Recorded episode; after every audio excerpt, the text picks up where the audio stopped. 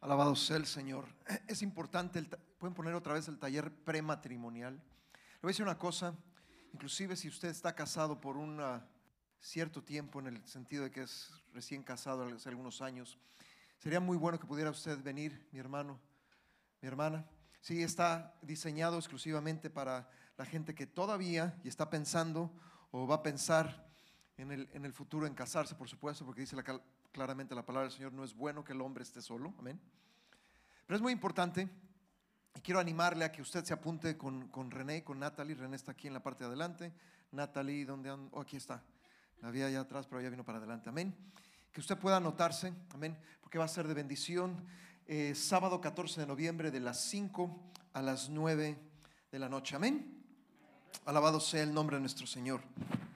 Esta mañana amanecí con la palabra revelación. ¿Qué es revelación? Si tú vas al diccionario, sí, eh, la primera respuesta es descubrimiento, manifestación de algo secreto, oculto o desconocido. Amén. Es como si yo usara esto para encubrir, tapar, ocultar algo, pero cuando entonces viene una revelación, entonces esto es quitado, amén, y nosotros podemos ver con claridad. Por ejemplo, el libro de Apocalipsis realmente es el libro de la revelación, amén. Ah, el Señor le reveló al apóstol Juan las cosas que habían de venir, ¿sí? Con, con tal secuencia y exactitud. Antes, ¿sí? Había ciertas cosas que habían sido reveladas, pero entonces la palabra del Señor concluye en Apocalipsis como una completa revelación de lo que va a suceder en estos últimos tiempos. Amén. Y el Señor desea que cada uno de nosotros, y esa es mi oración y lo que vamos a orar en este momento, que nosotros podamos recibir una nueva revelación y una revelación más completa de quién es nuestro Padre. Amén una revelación de quién es nuestro Padre. Y no estoy hablando de nuestro Padre terrenal, todos aquí tenemos un Padre terrenal, pero es una revelación de nuestro Padre celestial. Amén. Entonces me gustaría que usted pudiera cerrar sus ojos por un momento. Vamos a orar y vamos a pedir al Señor que el Señor no solamente en esta mañana nos hable, sino que el Señor comience a revelarnos, ¿sí? Lo que realmente desea ¿sí? hacer en medio de nosotros, porque podamos recibir esa revelación del Padre en medio de nuestras vidas. Amén. Te damos gracias, Padre Celestial, porque tú eres un Dios bueno, Señor. Tú eres un Dios grande. No hay nadie como tú, oh Señor. Y yo te pido, Señor, en esta mañana, oh Padre, Señor, que tú traigas una nueva revelación y una revelación más completa de quién eres tú, oh Señor. Cada uno de nosotros tenemos, Señor, una revelación, algunos más, otros menos, Señor, pero de algo sí estoy seguro, que muchas veces tenemos una revelación, ¿sí? Ah, parcial, Señor, de lo que tú eres. Señor, que Padre Celestial, que cada uno de nosotros podamos empezar a recibir una revelación más completa, ¿sí? No solamente parcial, sino lo que tú deseas, Señor, revelar a nuestras vidas, oh Señor.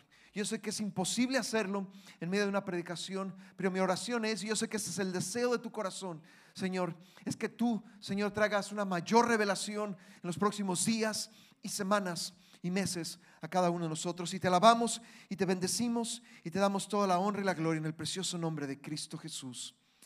Amén. Me gustaría comenzar en Lucas capítulo 11. Acuérdense que el Señor Jesús ¿sí? Una de las mayores cosas que Él vino a hacer en esta tierra cuando Él ¿sí? tuvo su ministerio de tres años y medio es que continuamente habló del Padre. ¿sí? Muchas veces Él dijo, no he venido a hacer mi voluntad, sino la voluntad de mi Padre. Amén. Lo que yo digo, ¿sí? lo oigo de parte del Padre. Amén. Juan capítulo 14 habla de la casa de mi Padre.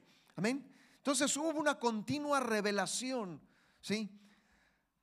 Al pueblo de Dios, inclusive a nosotros, sí, porque tenemos la palabra del Señor de quién es el Padre, amén. Y Lucas capítulo 11 dice la palabra del Señor que aconteció que Jesús estaba orando en un lugar, sí, y tal vez el evangelio de Lucas es el que mayor nos revela, sí, la vida de oración del Señor Jesús, amén. No estoy diciendo que los otros evangelios no nos revelen, pero tal vez una mayor revelación de la vida de oración del Señor Jesús la vemos en Lucas. Y Lucas capítulo 11 dice que estaba entonces Jesús orando en un lugar y cuando terminó uno de sus discípulos le dijo, Señor, enséñanos a orar como también Juan enseñó a sus discípulos. Y está hablando de Juan el Bautista, amén. Y lo primero que el Señor Jesús les dice, ¿sí? Ciertamente oraréis así, cuando oréis decid, Padre nuestro que estás en los cielos. La primera revelación del Señor Jesús a nosotros él, es que Él es nuestro Padre.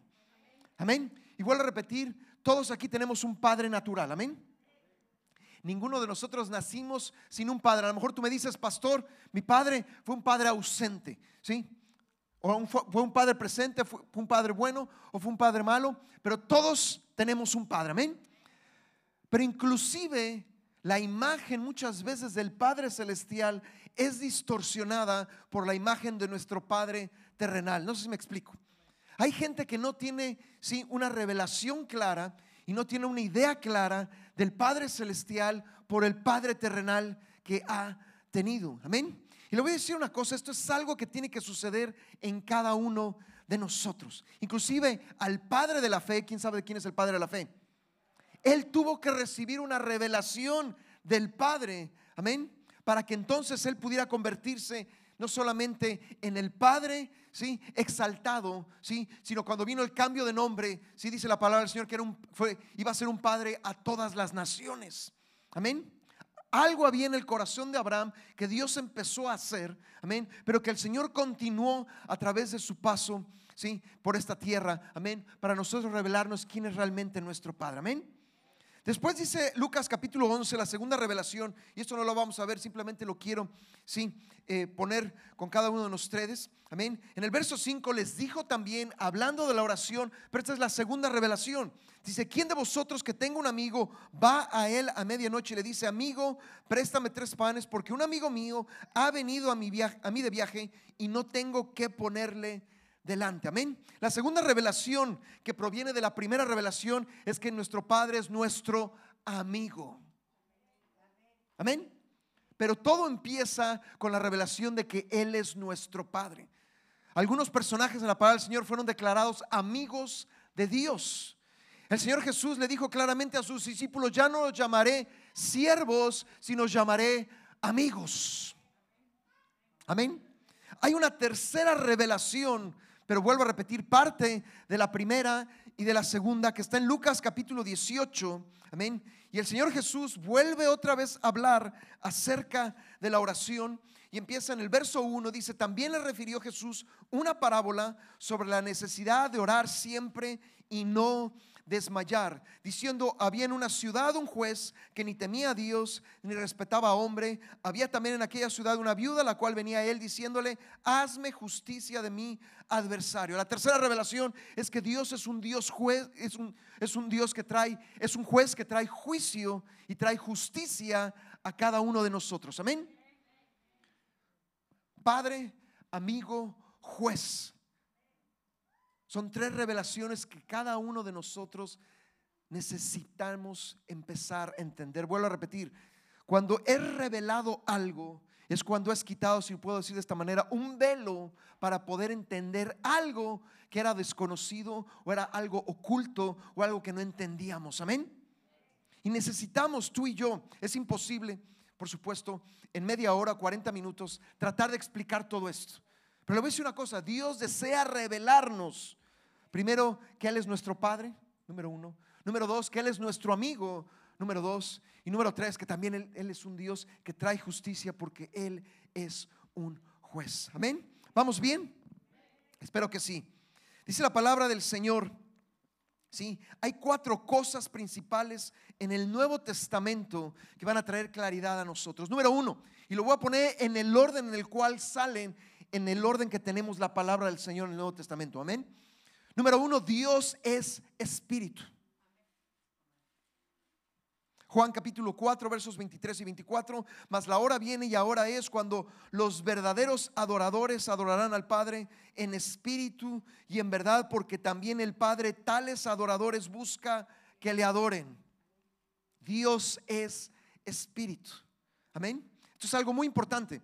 Señor, ve nuestro corazón. Siempre le he dicho, sí, el Señor nos conoce físicamente, pero Dios es un Dios que lo primero que ve, sí, es nuestro corazón. Y de aquí dice la palabra del Señor que Dios está buscando adoradores. Eso quiere decir que no están a la vista. Cuando tú empiezas a buscar algo, no es porque esté ahí a la vista inmediatamente. Dios está buscando tales adoradores, ¿sí? En espíritu y en verdad de todo su corazón. Amén. Lo que quiero decir es que Dios desea una relación personal comenzando en nuestro corazón. Amén. Juan capítulo 4, versos 23 y 24. Número 2, Dios es luz. Juan, primera de Juan capítulo 1, versos del 5 al 10. Este es el mensaje que hemos oído de él y os anunciamos, Dios es luz y no hay ningunas tinieblas en él. Verso 7, primera de Juan, capítulo 1, versos del 5 al 10, solamente voy a ver algunos versos. Pero si andamos en luz como Él está en luz, tenemos comunión unos con otros. Y la sangre de Jesucristo, su Hijo, nos limpia de todo pecado. Amén. Puedo seguirme, pero primero voy a mencionar estas cuatro. Amén. Dios es luz. Primera de Juan, capítulo 1, versos del 5 a 10. Número 3, Dios es amor. Tal vez una de las más conocidas. Amén. Primera de Juan capítulo 4 versos del 7 al 21. Amén. Amados, amémonos unos a otros porque el amor es de Dios. Todo aquel que ama es nacido de Dios y conoce a Dios. El que no ama no ha conocido a Dios porque Dios es amor. Amén. Tercera cosa. Y número cuatro, dice la palabra del Señor en Hebreos capítulo 12, que Dios es un fuego consumidor. Amén. Verso 28, Hebreos capítulo 12, versos 28 y 29. Sí, aunque usted puede ver desde el verso 25. Así que recibiendo nosotros un reino inconmovible, tengamos gratitud y mediante ella sirvamos a Dios agradándole con temor y reverencia, porque nuestro Dios es fuego consumidor. Amén.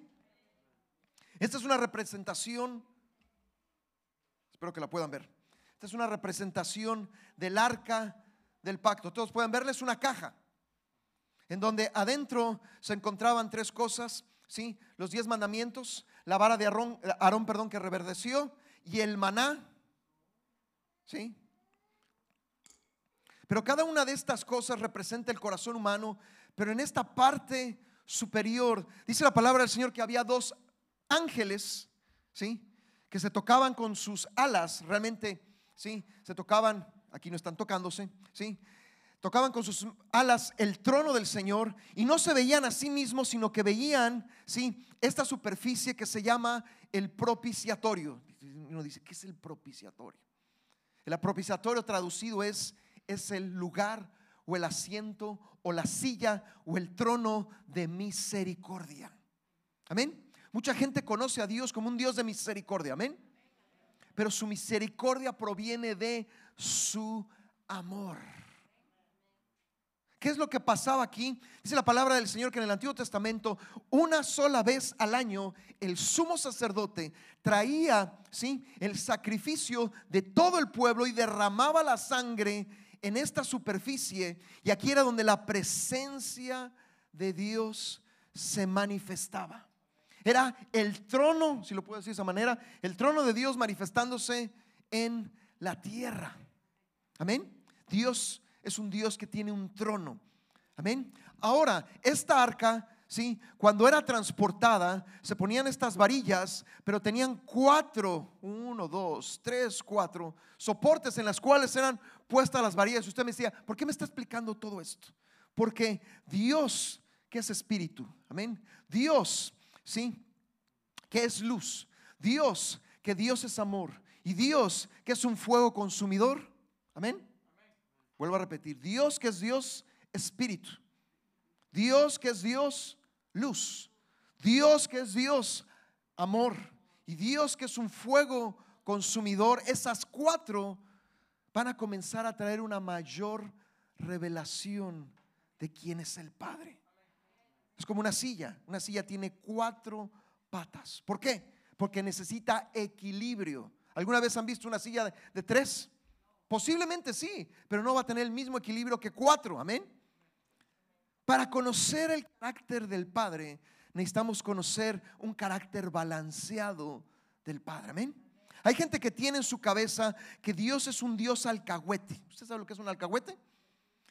Es el clásico abuelito, ¿sí? Que está en una esquina de una casa, que ve a los nietos colgándose de la lámpara y no dice absolutamente nada. Que destruyan la casa, que la rayen, que no haga nada. Mucha gente ve a Dios el Padre de esa manera. Ese es un extremo. El otro extremo es, ¿sí? Que ven a Dios como un Dios que siempre está de malas, siempre está malhumorado, se levanta, extiende su mano y un trueno ras. ¿Sí? Y ese trueno lo manda para que nos hinquemos a fuerzas, para que oremos a fuerzas, para que hagamos las cosas a fuerzas. Le voy a decir una cosa, esas dos, como muchas otras más, son imágenes distorsionadas. Repita conmigo, distorsionadas de quién es el Padre. Amén.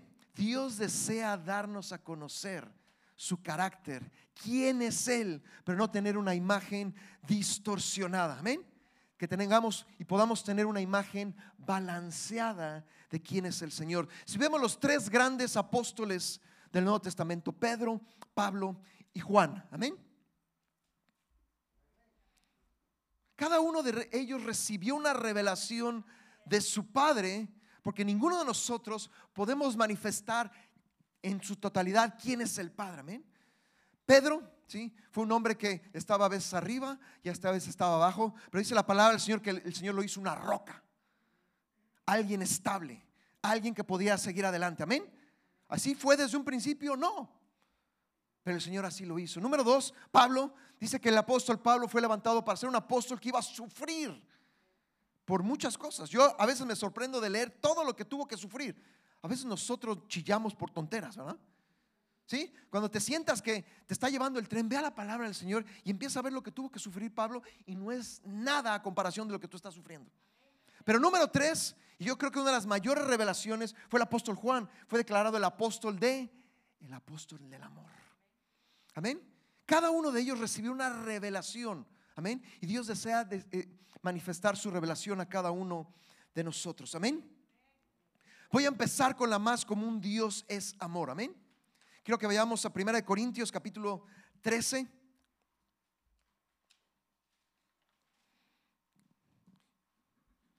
Es más, en mi oficina tengo esto. Es parte de 1 Corintios capítulo 13. Un día de esto lo voy a poner completo. Amén. 1 Corintios 13. Pero ese es el verdadero amor del Señor. Amén. El que ama, y esto es otra versión, tiene paciencia en todo y siempre es amable. El que ama no es envidioso, ni se cree más que nadie, no es orgulloso. No es grosero ni egoísta, no se enoja por cualquier cosa, no se pasa la vida recordando lo malo que otros le han hecho, no aplaude a los malvados, sino a los que hablan con la verdad. El que ama es capaz de aguantarlo todo, de creerlo todo, de esperarlo todo, de soportarlo todo. Solo el amor vive para siempre. Vuelvo a repetir, esta es otra versión, amén. ¿Alguna vez han leído 1 Corintios 13? Si no ha leído últimamente, léalo durante la semana, amén. Cuando nosotros empezamos a leer, decimos, yo no soy como este amor. Yo no tengo este amor. Mi amor, ¿sí? No estoy hablando de mi, de mi esposa, sino mi amor, el amor humano que tengo, no es como el amor de Dios. Yo necesito quitar ese amor, el amor humano, carnal, envidioso, etcétera, etcétera, para recibir el amor de Dios. Pero eso es un proceso, ¿verdad que sí? Y la palabra del Señor dice, el que ama tiene paciencia. Lo que está en mi oficina dice, el amor no es descortés ni egoísta. No se enoja fácilmente. ¿Quién tiene problemas con el enojo? Dios es así no se enoja fácilmente. Amén. Dios no se levanta de malas. Dios no anda romeando por la casa. Pero mucha gente así ve a Dios. El amor no lleva cuenta de las ofensas. Cuando el Señor nos perdona, dice la palabra del Señor, que el Señor borra. Alguna vez estuvieron ahí, ¿sí? En ese libro, pero fueron borrados. Cuando tú borras, cuando has escrito con un lápiz y borras, no puedes ver absolutamente nada de lo que fue escrito ahí. Ese es el amor del Señor, amén.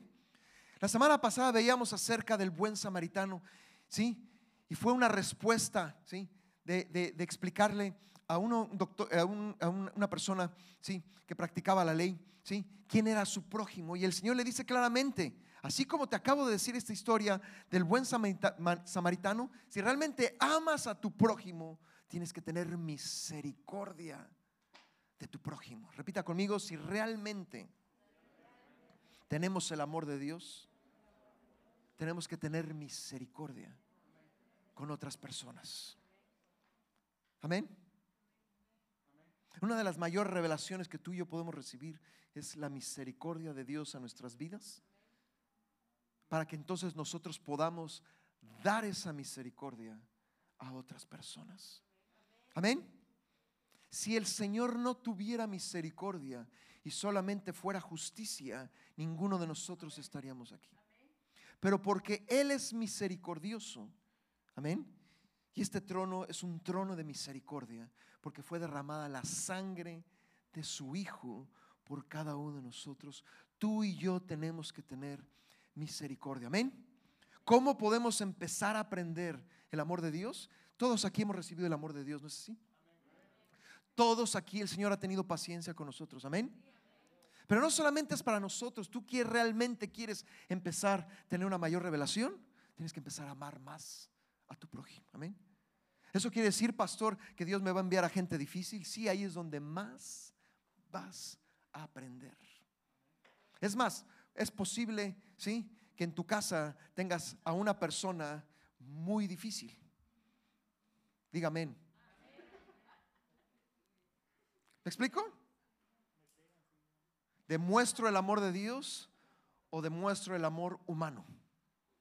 ¿Demuestro lo que el Señor ha hecho por mí o demuestro lo que yo quiero hacerle a esa persona? No es fácil. Siempre va a haber gente, ¿sí? Que Dios va a mandar, que Dios va a poner, ¿sí? No para siempre, pero por un periodo de tiempo para que tú y yo podamos entender el amor de Dios. Que si Dios ama a esa persona, aunque a veces no entiendes el por qué y te rascas la cabeza, Dios desea hacer con cada uno de nosotros lo mismo porque Él lo ha hecho. Amén. Amados, amémonos unos a otros porque el amor es de Dios. El Señor nunca dice, ama a los fáciles y no ames a los difíciles. Amén. Amémonos unos a otros. Pastor, ¿qué pasa cuando yo tengo un conflicto con otra persona? Amén. Bueno, tienes que arreglar el conflicto. Porque dice la Biblia, si nos amamos unos a otros, Dios permanece en nosotros. Verso 12. Y su amor se ha perfeccionado en nosotros. Dice la Biblia que en el perfecto amor no hay temor. Y más en esta época, ¿sí? Que hay tanto temor. El perfecto amor tiene que echar fuera el temor, el temor humano, el temor del mundo, el temor de las personas, el temor al pasado, al presente, al futuro, el temor. Es más, los medios de comunicación continuamente están predicando temor. Por eso apaga te- este, Univisión, por eso apaga Telemundo, por eso apaga todo. Porque hay gente que lo que tiene es la información de Univisión, Telemundo, pero no tiene la información de la palabra de Dios. Pero si tú apagas eso y permites que el Señor empiece a hablar a tu vida, vas a tener amor y ese amor va a echar fuera el temor. ¿Puedo yo seguir adelante en el amor? Amén. Pero necesito seguir adelante con estos cuatro. ¿Para qué? Para que empecemos a entender lo que el Señor desea hacer. Número dos, Dios es espíritu. Juan capítulo 4, versos 23 y 24. Amén. Dios es espíritu y todos aquellos adoradores en espíritu de verdad, el Padre está buscando tales adoradores. Amén. Y dice la Biblia que no solamente los está buscando si es necesario que lo adoren. Mucha gente cree que adorar es solamente cantar bonito, ¿sí? O más o menos si no tenemos muy buena voz, ¿sí? Levantar nuestras manos y dar gracias al Señor, pero es de nuestro corazón, amén. ¿Cuántos de nosotros a veces hemos cantado por cantar? O hemos repetido las, las, canciones porque no las sabemos, pero no hay un sentido en nuestro corazón, amén. Tú sabes cuando alguien te ama de corazón, ¿es así? Y cuando alguien te ama nada más así por encimita, ¿no es así? Eso es espíritu, es desde lo más profundo de nuestro ser. Dice la palabra del Señor que el Señor es espíritu y Él desea tener comunión con cada uno de nosotros. Por eso Él, ha mandado su Santo Espíritu para poder tener comunión. Esto es algo muy importante. Comunión. Repita conmigo, Dios desea tener comunión conmigo. Amén. Tú puedes estar sentado aquí y no estar recibiendo nada. Porque a lo mejor tus ojos están abiertos, tus oídos están abiertos, pero tu corazón está cerrado. Amén. Tus ojos tienen que estar abiertos, tus oídos tienen que estar abiertos, pero tu corazón tiene que estar abierto. Amén. A veces el mensaje rebota en las personas porque su corazón está cerrado. A veces digo que a la gente a veces está aquí en, la carne, ¿verdad? Pero su espíritu está en otro canal. Su mente, su corazón están en otro sitio. Amén. No ha habido una preparación, no ha habido un deseo. Y a veces venimos por costumbre, ¿sí? O por tradición, pero no venimos con todo nuestro corazón. El verdadero adorador no solamente lo hace con música, lo hace con su vida, pero lo hace desde lo más profundo de su corazón. Amén. Por eso los dos mandamientos principales es amar con todo tu corazón, con toda tu alma, con todas tus fuerzas a Dios. Eso es, eso es adorarlo en espíritu, amén. Porque lo mismo el Señor ha hecho con cada uno de nosotros. El Señor cuando tú y a, a ti y a mí nos compró, no nos compró en una tienda de dólar. No nos compró en el sale del sale del sale. No nos compró porque estábamos al 80% de descuento o al 90% de descuento. Él pagó el precio mayor posible, el más caro, porque te ha amado con todo su corazón, porque Él también tiene un corazón. El Padre tiene un corazón. Amén. Y nos ha amado de tal manera que Él desea tener esa eh, relación con nosotros. Número tres, Dios es luz.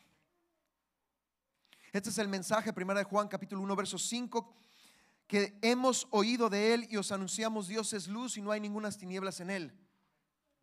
Las primeras palabras en Génesis dice, hágase la luz. Y fue la luz. Amén. Aquí nuestros hermanos pusieron más luces para que pudiera ver más claro. Amén. Si ustedes prenden, a lo mejor algunos no han notado, pero se cambiaron todas estas luces. No es lo mismo las luces que estaban antes que las que están ahora. Estas alumbran más. Por consiguiente se ven más los detalles.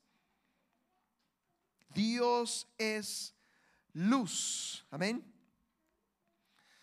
Juan capítulo 3, verso 19 dice, esta es la condenación que la luz vino al mundo, sea el Señor Jesús, y los hombres amaron más las tinieblas que la luz porque sus obras eran malas, porque todo aquel que hace lo malo aborrece la luz y no viene a la luz, porque para que sus obras no sean reprendidas, mas el que practica la verdad viene a la luz. Nuestra vida debería ser una vida transparente. Yo no creo en estar guardando secretos. Yo no creo en estar, sí, ah, yo no digo esto y yo no digo aquello. Nuestra vida debería ser transparente porque debe ser una vida practicando la verdad. Cuando la gente empieza a ocultar cosas es porque simplemente no está practicando la verdad, ¿no es así? La mayoría de los pecados cuando se hacen, se hace en lo secreto, se hace en lo oculto, se hace en lo obscuro. Amén. ¿Alguna vez nos cacharon haciendo algo indebido? ¿Por qué nos fuimos y nos escondimos para poder hacerlo? Porque sabíamos que era algo indebido. ¿Me explico? Dios es un Dios que conforme vamos caminando con Él, el Señor va a traer más luz y más luz. Por consiguiente, Él desea que caminemos en verdad. Amén. Por eso dice la Biblia que la, que, la vida del justo es como la luz de la aurora del sol que va en aumento hasta que el día es perfecto.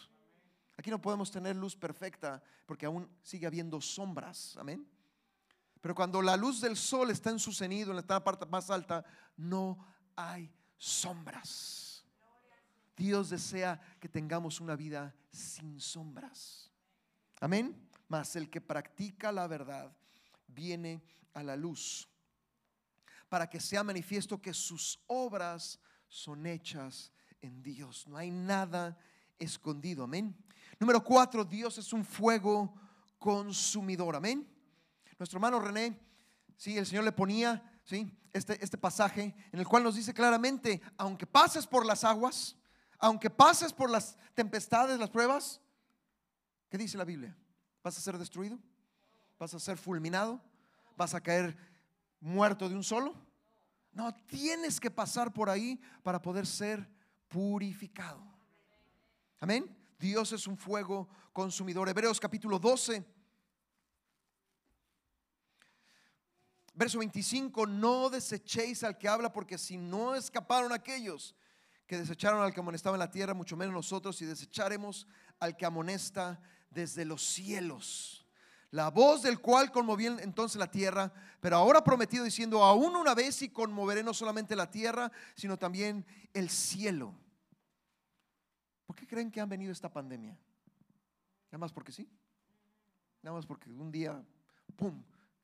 Sí, según las teorías, China, sí, eh, eh, abrió un laboratorio y salió este, eh, esta, esta enfermedad por todos. ¿Sí? No lo sé. Pero voy a decir una cosa, lo que Dios está haciendo, el Señor ya sabía que iba a pasar esto, ¿ok? Número uno. Esto no le sorprendió de, uff, esto es una sorpresa, no. Pero número dos, lo que Dios está haciendo es trayendo un fuego consumidor.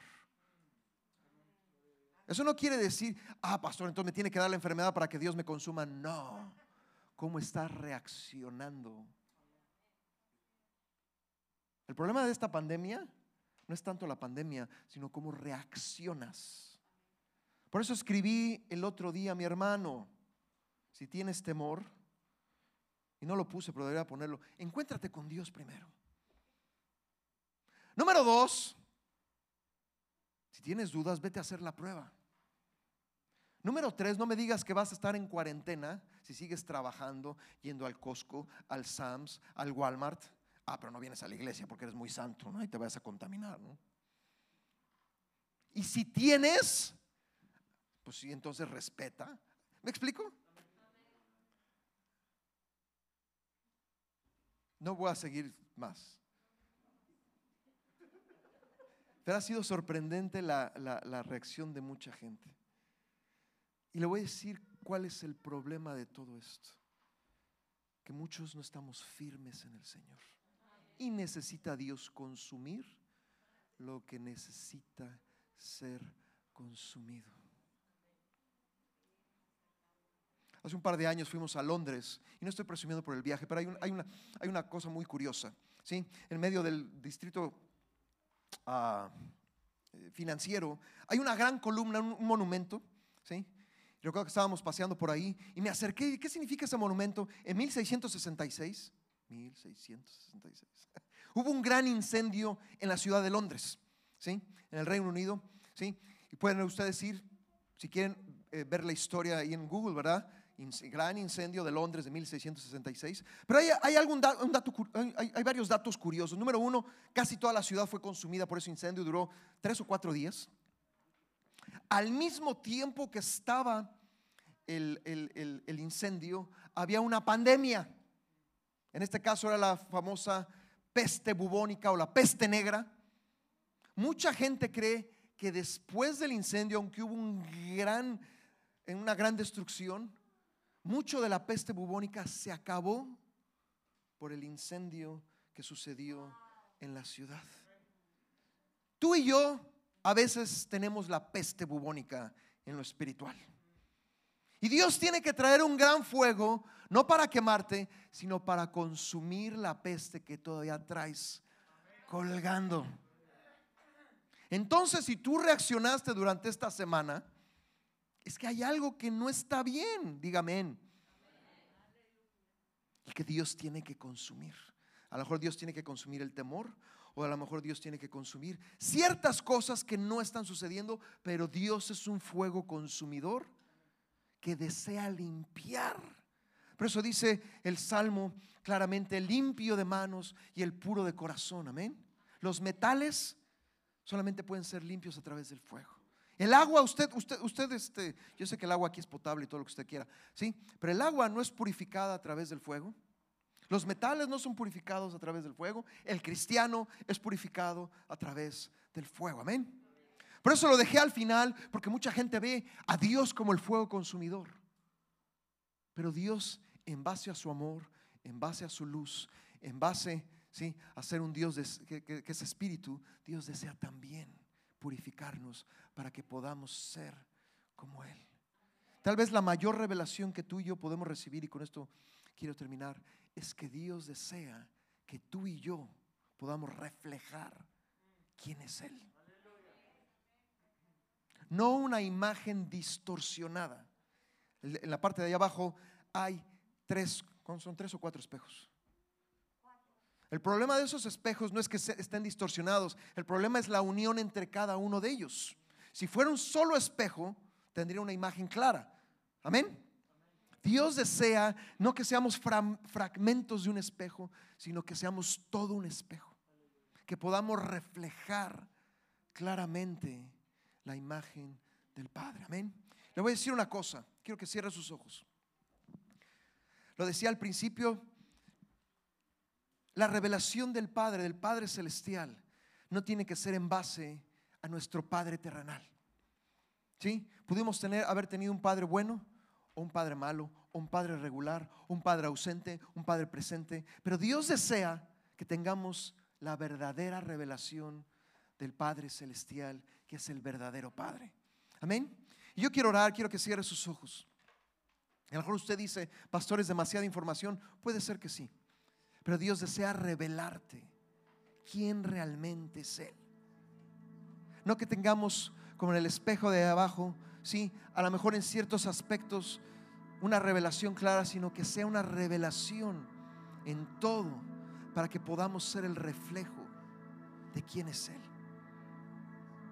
Yo te pido, Señor Jesús, así como tú continuamente en tu ministerio, Señor, continuamente hablabas y sigues hablando del Padre, oh Señor, que podamos recibir esa revelación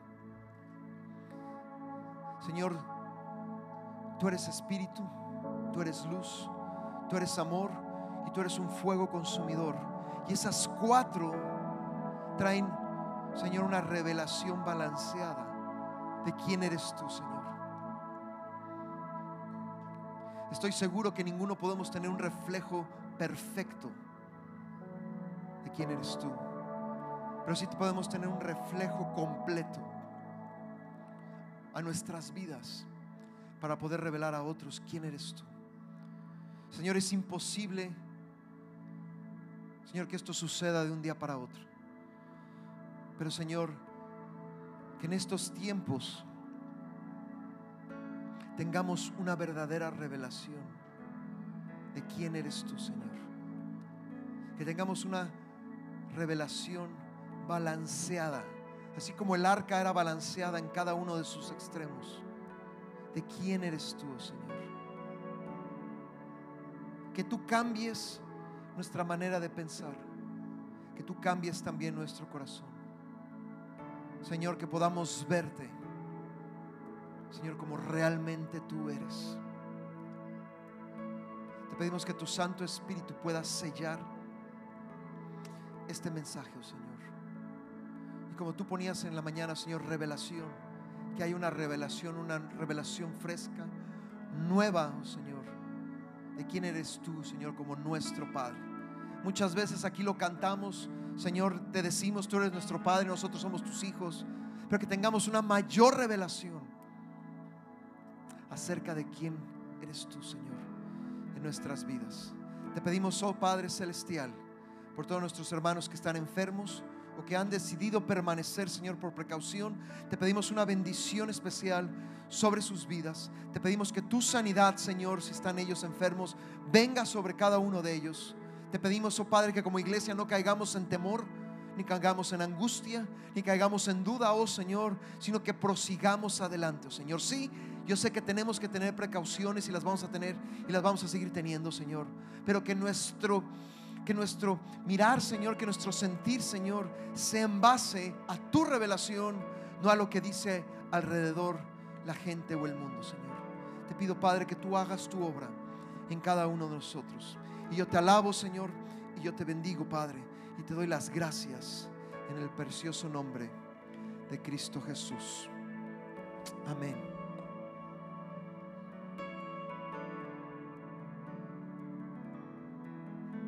Invitarte que te pongas de pie y cierra tus ojos un momento y levanta tus manos y dile, Señor, tráenos una revelación. Toma un momento y levanta tus manos y dile, Señor.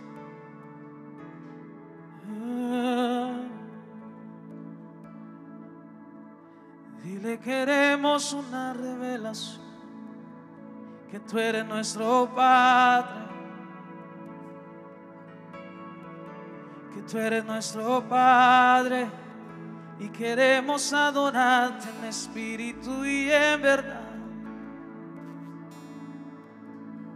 Yo quiero invitarte que tomes un momento y digas, Señor, queremos enamorarnos más de ti. Queremos enamorarnos más de ti. Queremos acercarnos como hijos.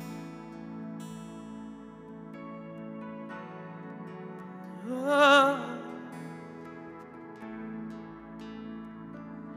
Y me envuelves hoy y con una canción, melodía de tu amor y cantas en mi adversidad.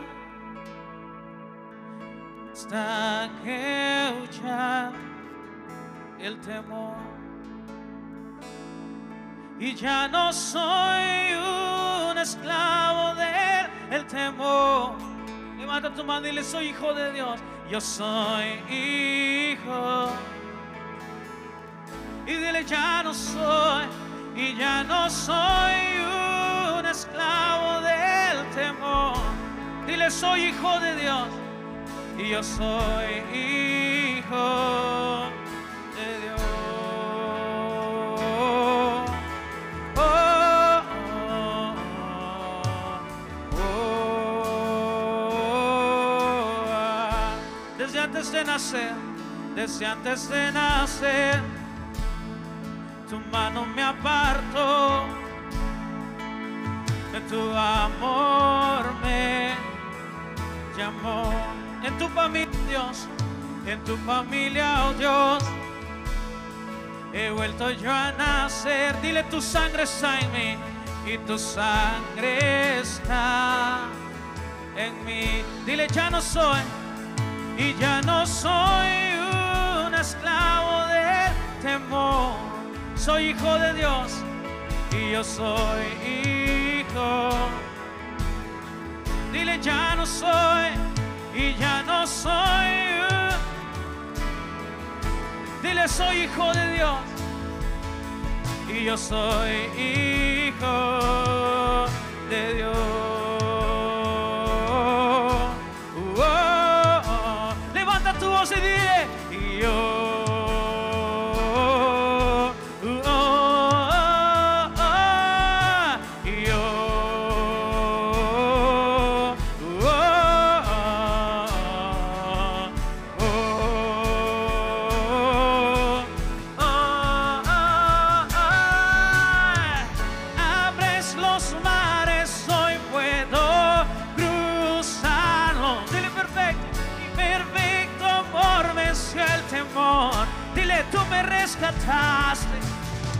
Y me rescataste y hoy puedo cantar. Y yo soy hijo. Yo quiero invitarte a que levantes su voz y le digas abre los mares abres los mares hoy puedo cruzarlo. Y tu amor es todo el, el temor. Dile tú me rescataste me rescataste y hoy puedo cantar. Y yo soy hijo de Dios. Estoy rodeado. Levanta tu mano y declara eso conmigo. Y por los brazos del Padre, dile, estoy rodeado estoy rodeado y por canciones y por canciones de libertad. Fuimos liberados y fuimos liberados de ataduras de ataduras. Somos los hijos y las hijas somos los hijos y las hijas. Y cantaremos. Y cantaremos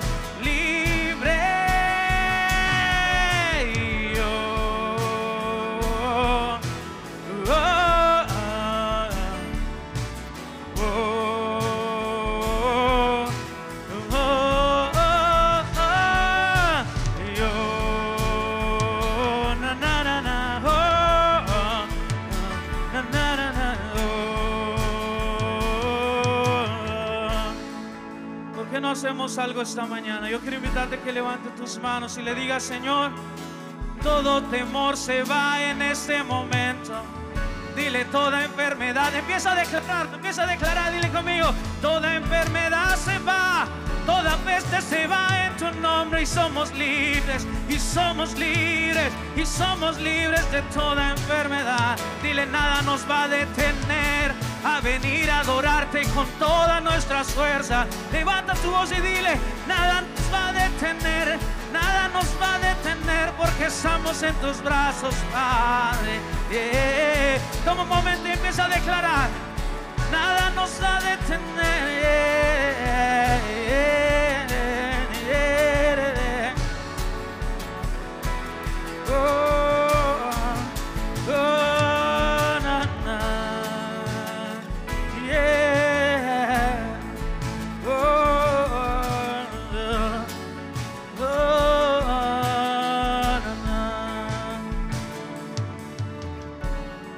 Cierra tus ojos un momento.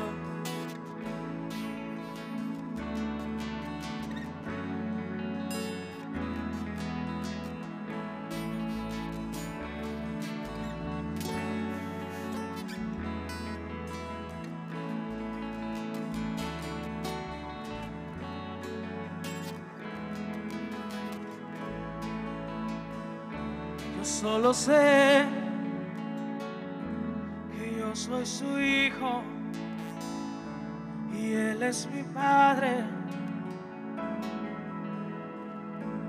díselo con todo el corazón. Yo solo sé que yo soy su hijo. Y mi padre me ama, yo solo sé. Yo solo sé que yo soy su hijo. Y mi padre me ama. Levanta tu voz y dile, solo sé, yo solo sé que yo soy su hijo. Y él es mi padre. Y mi padre me ama. Yo solo sé